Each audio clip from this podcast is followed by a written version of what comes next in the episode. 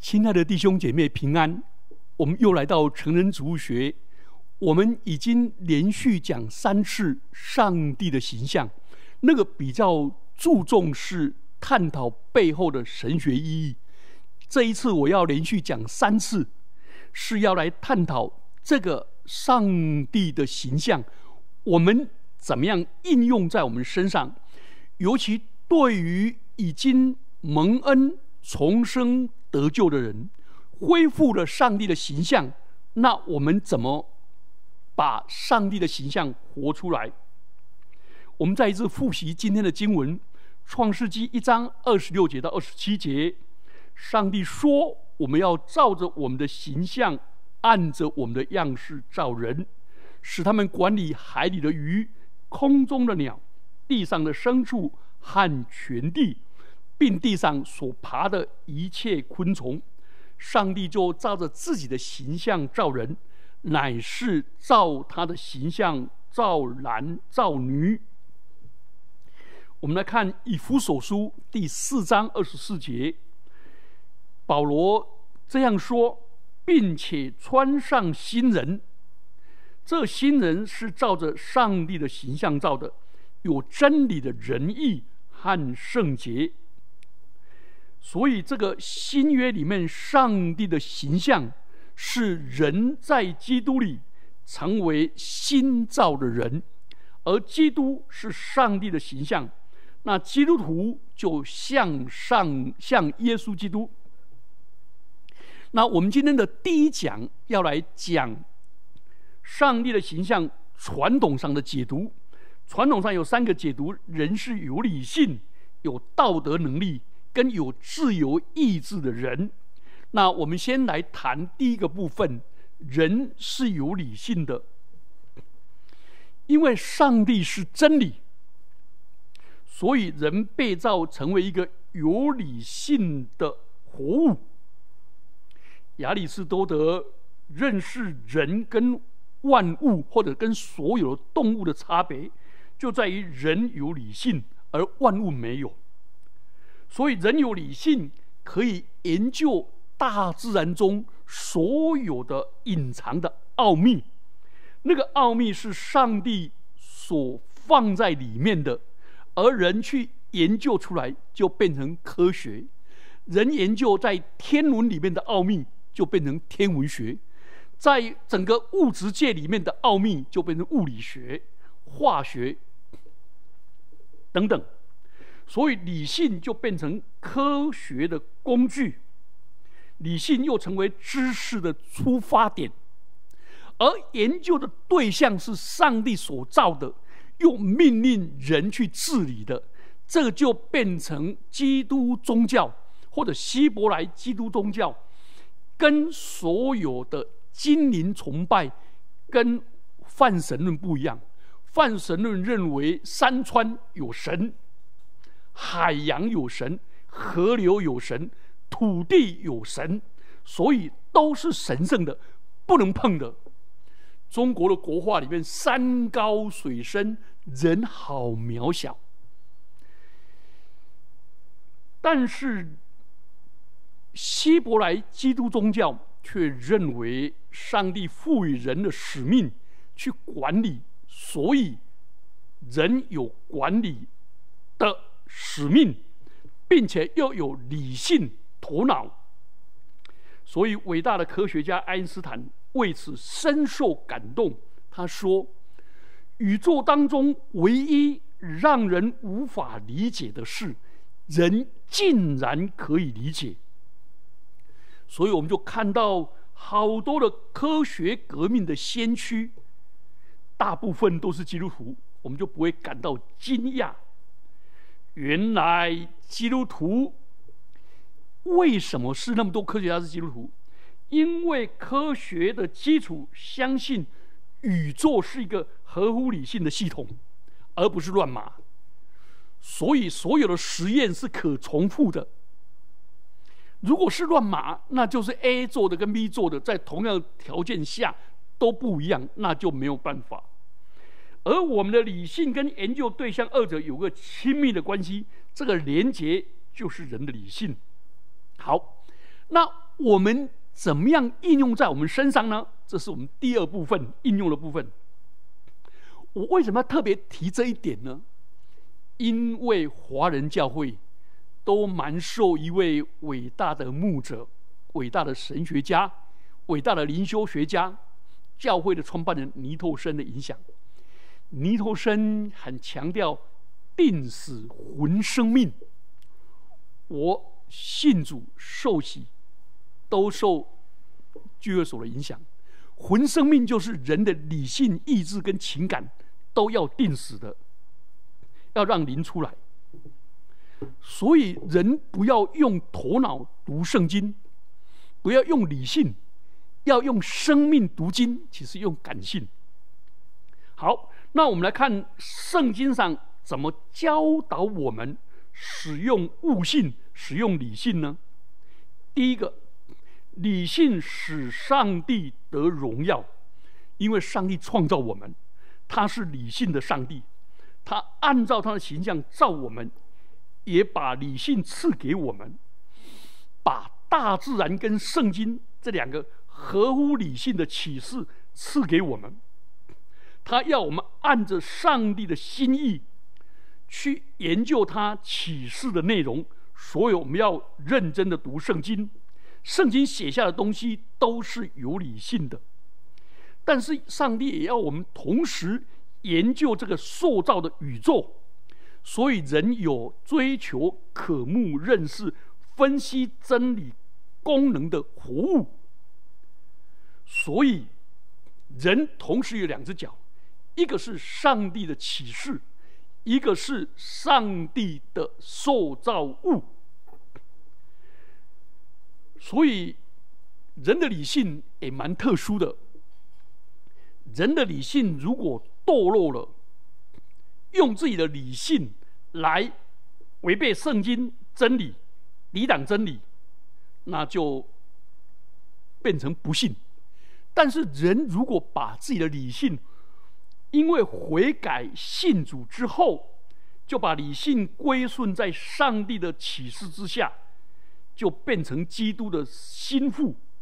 所以我们要把理性交给主，就像那个犁驹交给耶稣一样，让耶稣基督骑上指挥，把你的头转来转去，顺服主走十字架的道路。所以理性是使神得荣耀。因为诸天诉说神的荣耀，穹苍传扬他的手段。圣经上也启示叫我们，无论做什么，或吃或喝，都要荣耀上帝。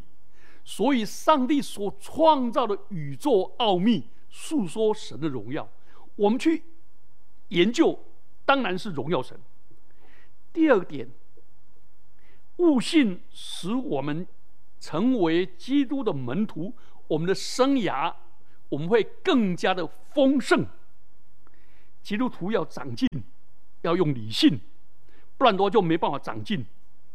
诗篇第九篇十节说：“认识你名的人要倚靠你。”信靠的缘故是因为认识上帝的名，认识认知就是信仰的根基。诗篇第一篇也说：“唯喜爱耶和华的律法，作业思想，这人变为有福。他要像一棵树栽在溪水旁。”所以认知上帝是可信的，而且认知上帝的话语是可信的，而且作业的思想，透过理性的思想内化成为我们的思想信念。然后呢，外显成为我们的言语行为。所以你有没有发现，基督徒要成长，需要悟性。所以理性跟信心根本没有对立。信心跟什么对立？信心跟眼见对立，因为信心是不凭眼见。那理性跟什么对立？有人说理性跟感性对立，我说不对，理性是跟非理性对立。那我就问他们：那感性呢？他们说：啊，那跟非感性对立。哦，当然个开玩笑的。所以信心本身是合乎理性，又超越理性的。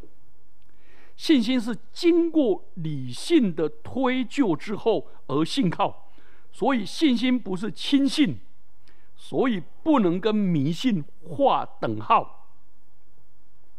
我们再举第一个例子，诗篇三十二篇第八节、第九节，上帝要引导我们，是透过三重的引导。圣经上这样说：“我要教导你，指示你当行的道路。我要定睛在你身上，劝诫你。”好，有三重：一个是教导，一个是指示，一个是劝诫。而这三个上帝要引导我们的这三个呢？第九节说：“你不可像那无知的罗马。”驴哎，骡子对，罗马必须用脚环配头勒住它，不然就不能驯服。上帝要引导我们，不是像那个罗马，是用配头绑在头上，然后呢，脚环弄在鼻子上。人有悟性，有智慧，上帝透过他所赐的悟性引导我们，所以我们应该读经、祷告。请教年长资深有智慧的圣徒，然后呢，在做结论取舍上，上帝要我们用悟性，并且要我们为我们自己的抉择负起责任来。所以，绝对不能说我们基督徒不能理性自杀，不能理性自杀。好，第三个，理性悟性。强化我们福音的见证，为什么我们要做见证？要诉说神的救恩，以及诉说神在我们身上做的奇妙的大功，或者叫见证。前面呢叫做宣扬，要宣扬福音，说服人，要做见证来感动人。这两个都只有都要依靠圣灵。只有圣灵能够引导人归向耶稣，但是请注意，圣灵是真理的圣灵，所以他要引导人就近真理，他不会是无凭无据，乃是用证据开启人的心智。所以，我们诉说神的真理跟。做自己的见证都不可以语无伦次，要按着逻辑，按着逻辑有条理的说出来。保罗在第三次对外宣教的时候，在使徒行传的时候，他来到了以弗所，他就租了一间民间讲堂，讲了三年，每天从上午十一点到。到十五点，一共四个小时，跟人家演讲、辩论，这样连续两年，一共花了三千一百二十小时做福音的辩论。所以你有没有发现，保罗宣扬真理、辩解真理跟做见证，都是用理性。所以，请问？你有反制的情节吗？反制旨意跟被圣灵充满，这两个是无法并存的，因为圣灵是真理的灵，所以只要真理所圣圣灵所做的工作，一定是让真理更行重要。如果我们有反制情节，我们应当悔改。反制情节、反制主义是负面的，而且是破坏性的，又是羞辱神的。神把理性、把头脑、把智慧、把分析这些条理的能力赐给我们，我们既然弃绝，那这不是藐视神吗？结果就妨碍我们用悟性，使我们陷入贫乏，削弱我们做见证的能力。所以保罗教导我们要在悟性上不断的成长。哥林多前书十四章二十节。所以我们应该用理性顺服神的真理，用用理性来抓住神的话语，了解神的话语，然后宣讲神的话语。好，现在我们讲第二大方面，应用上，我们基督徒如何培养我们的悟性呢？我们怎么样把我们的悟性培养好？我们刚才知道理性的重要性，那我们怎么培养呢？所谓基督徒的悟性，就是以基督徒的观点去思考每一件事情。要培养基督徒的心思意念，最好说从圣经的历史架构去看事物的运作。事实的历史书所写的是从朝代、从文明。的兴衰写的是政治史，或者经济史，或者文化史；而圣经历史的观点是从事件重大的事件来看过去、现在跟未来。所以，我们基督徒应该从这事件大事来看整个世界。好，第一个是神的创造，第二个是堕落，第三个是救赎。第四个是终末，终创造是起点，终末是结束，而中间是堕落跟救赎。基督看事情都从创造的观点，万物在受造之先，除了神自己以外，没有其他的事物存在，所以唯独神是永恒的创造主，创造的最高点。就是创造了人，因为人照着上帝的形象造的，所以人有尊贵的本质，像上帝，又有崇高的使命，代表上帝来管理这个世界。人又有分男女，都照着上帝的形象造的，所以男女双方的平等、团气共荣、互补互助、双赢。所以，这个观念就造成人自己有一个尊贵的本质，有崇高的使命，又有婚姻的婚姻的设计。所以，神造人的目的，就是要人像神，像神那种爱的关系、爱的存在。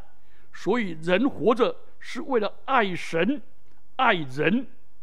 所以，因为上帝所造的每一样都是好的，造了人以后说好极了。所以从这个观念来讲，我这是一个美好的上帝所造的世界。所以有一首歌叫是《天赋世界》哦，这首歌我好喜欢。好，第二个堕落，你有没有发现基督徒先把上帝所造的美好的东西先。成为我们人向往的添加。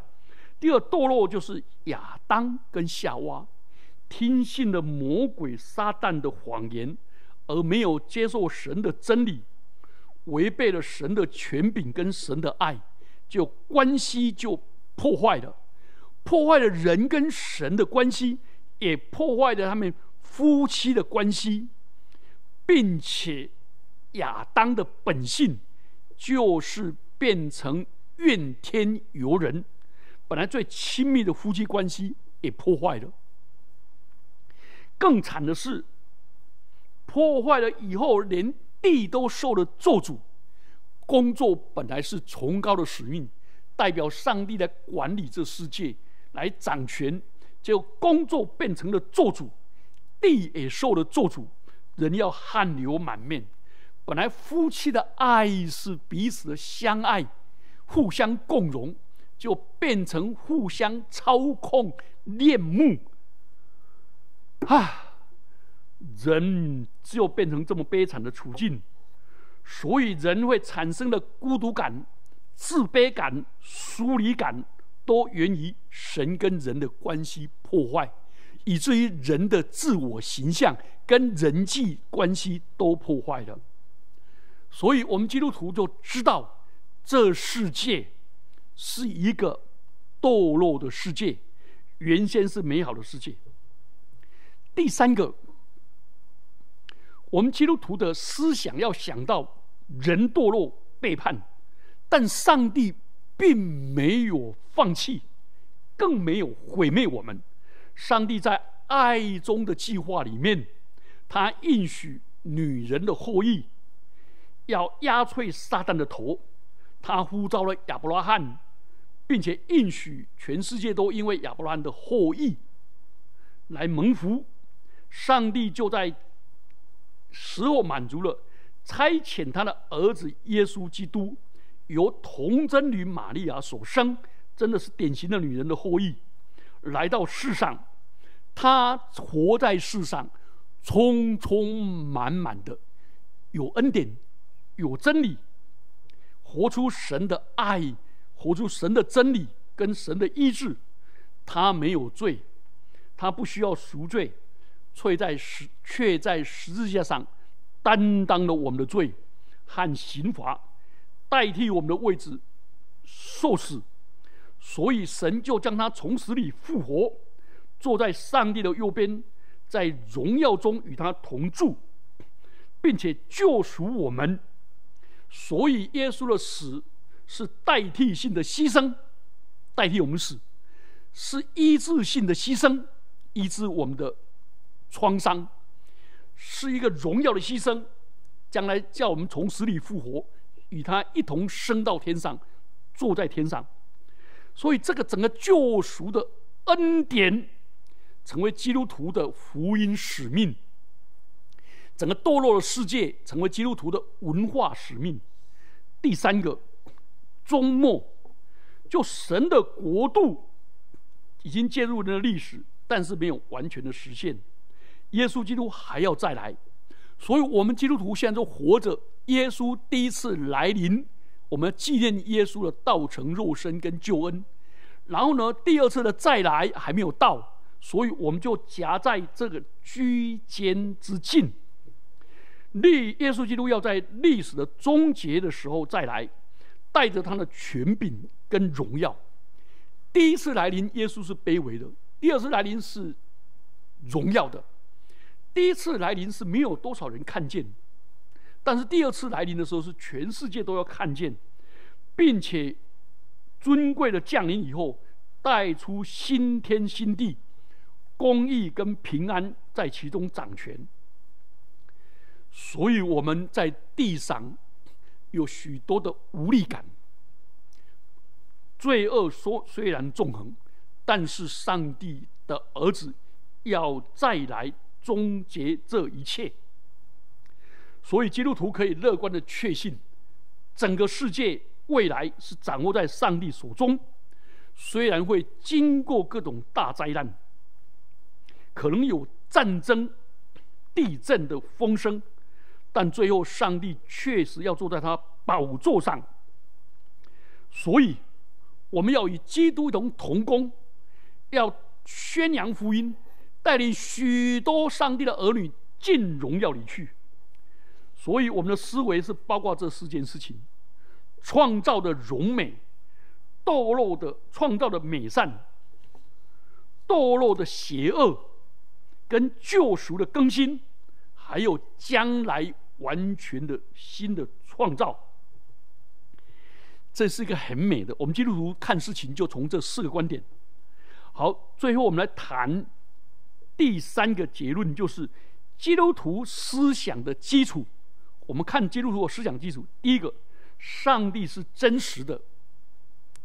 上帝的真实不但是存在，而且是崇高的。而且以上帝为中心的圣经是基督徒思想的依据，所以基督徒要存着一个敬虔的心，以上帝为真实，来带来两个结果。第一个结果就是对上帝有一个敬畏的心，寻求上帝的智慧。圣经里面有五卷书，叫做智慧诗歌书，约伯记。诗篇、箴言、传道士跟雅歌，都谈到生命的意义。传道诗特别提到，人若没有神，在他的生命中，生命就没有价值。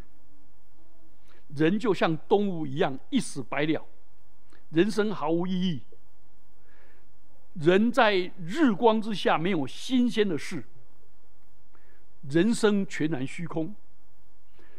但是只有神能够补足我们已失去的。神的在时间上加上永恒，在空间上加上超越，在虚无上加上意义。所以敬畏耶和华是智慧的开端。所以我们承认。耶稣基督成为我们的智慧，成为我们的生命，成为我们的救赎。所以，我们基督徒应该敬畏上帝，成为智慧的开端，一生敬畏上帝，与上帝同行。好，第二个基督徒的思想的基础，我们就发现神的真实里面有第二个层面，就是谦卑的必要性。新约的耶稣基督。他的榜样跟教训，他自己本来享有完全的神性跟永恒的荣耀，但是他不把这一切当做理所当然，当做独占的，他反倒虚己，谦卑的来到世上，成为人，服侍众人，甚至取了奴仆的形象，顺服到一个地步，以至于死，且死在十字架上。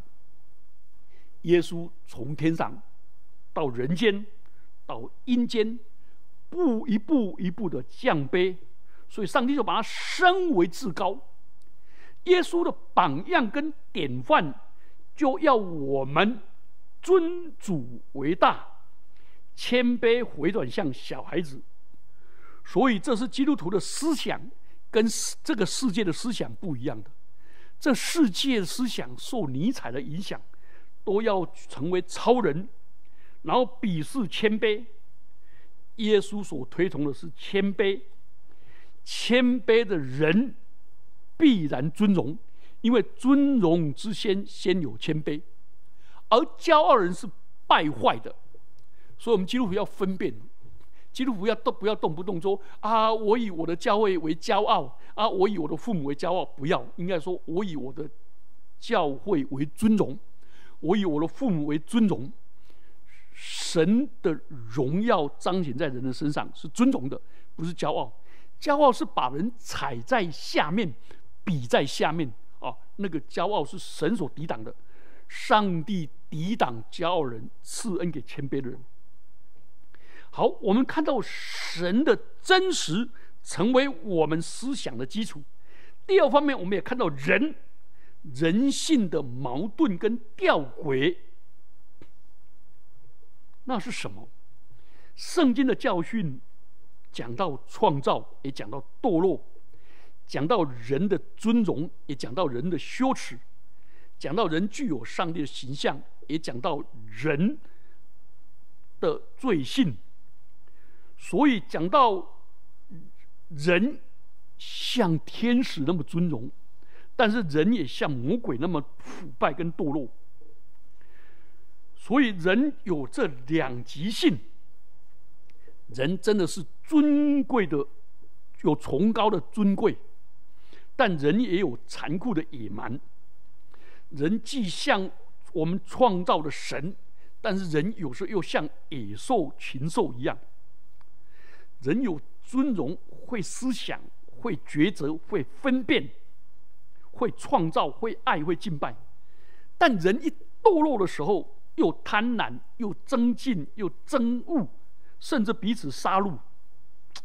人会建造教堂来敬拜上帝，建造学校来追求知识跟智慧，建造医院来照顾病人，但人也建造私库型的牢房、集中营。核子武器，所以我们基督徒不要把人完全的美化，更不要把人完全的丑化。人既高尚也卑下，人就在这个矛盾中，人既聪明也愚蠢，人是有道德的，又相当的不道德。人像上帝，也像禽兽。在这样的情况下，我们就可以来了解我们自己，就产生我们的自我形象。我们自我形象不需要把自己偶像化、自我膨胀到骄傲的扮演上帝，但人也不需要卑劣到像残障一样践踏自己。所以，我们基督徒应当活出我们上帝的形象的荣美，而且小心我们里面的动物性。求主怜悯我们。第二个讲到民主，也蛮可爱的。人具有两极性，因为人具有上帝的形象，所以民主是可能的。因为人可以做抉择，可以做判断，可以管理自己的事。但人又是罪人，人是堕落的。人一拥有权柄就堕落，拥有绝大的权柄就绝大的堕落。所以人必须拥有权柄，这是神赐的。但又是拿到权柄又堕落，在这两极化的时候，我们就知道，人具有上帝的形象，所以民主是可能的。但是人是罪恶，人有罪性，所以民主是必须的。人应当拥有权柄去管理，但这个权柄跟责任要相称。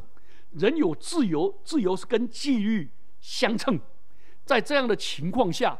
人的权柄不能太大，要分权，三权分立。人的权柄不能太长，所以要有任期制，这样就成为了民主了。最后，我们做一个结论：基督徒要培养好的心思悟性，就要好好的读圣经、上帝的话语，也要好好的研究。各种科目的学术，我们一面聆听上帝在圣经里面对我们所说的话，一面聆听现在这个世界所发的声音。所以，我们一面看到上帝的救恩跟应许，一面看到这世界的哀嚎跟痛苦。所以，我们在这两方面的时候，我们就把这两个连接在一起。基督徒用两只脚走路。一只脚是神的道，一只脚这这世界的学士博雅教育，所以我们要一面要读圣经，一面要读书，一面要在教会参与服侍，一方面在社会上来服务，一方面认识神，也是认识人跟自己，这两方面结合起来，就成为一个整全完整的基督徒。愿主赐福我们。我们一起低头祷告，天父啊，感谢你赐下悟性，使我们可以思考；感谢你赐下圣经作为我们权威的准则；感谢你赐下圣灵作为我们的导师。主啊，感谢你赐下基督徒的群体，让我们一同运用思考，让我们心存感恩的领受这四个礼物，使我们成为一个会思考。有谋略的基督徒会诉说你的真理，并且会遵循你真理的基督徒，奉基督耶稣的名祈祷，阿门。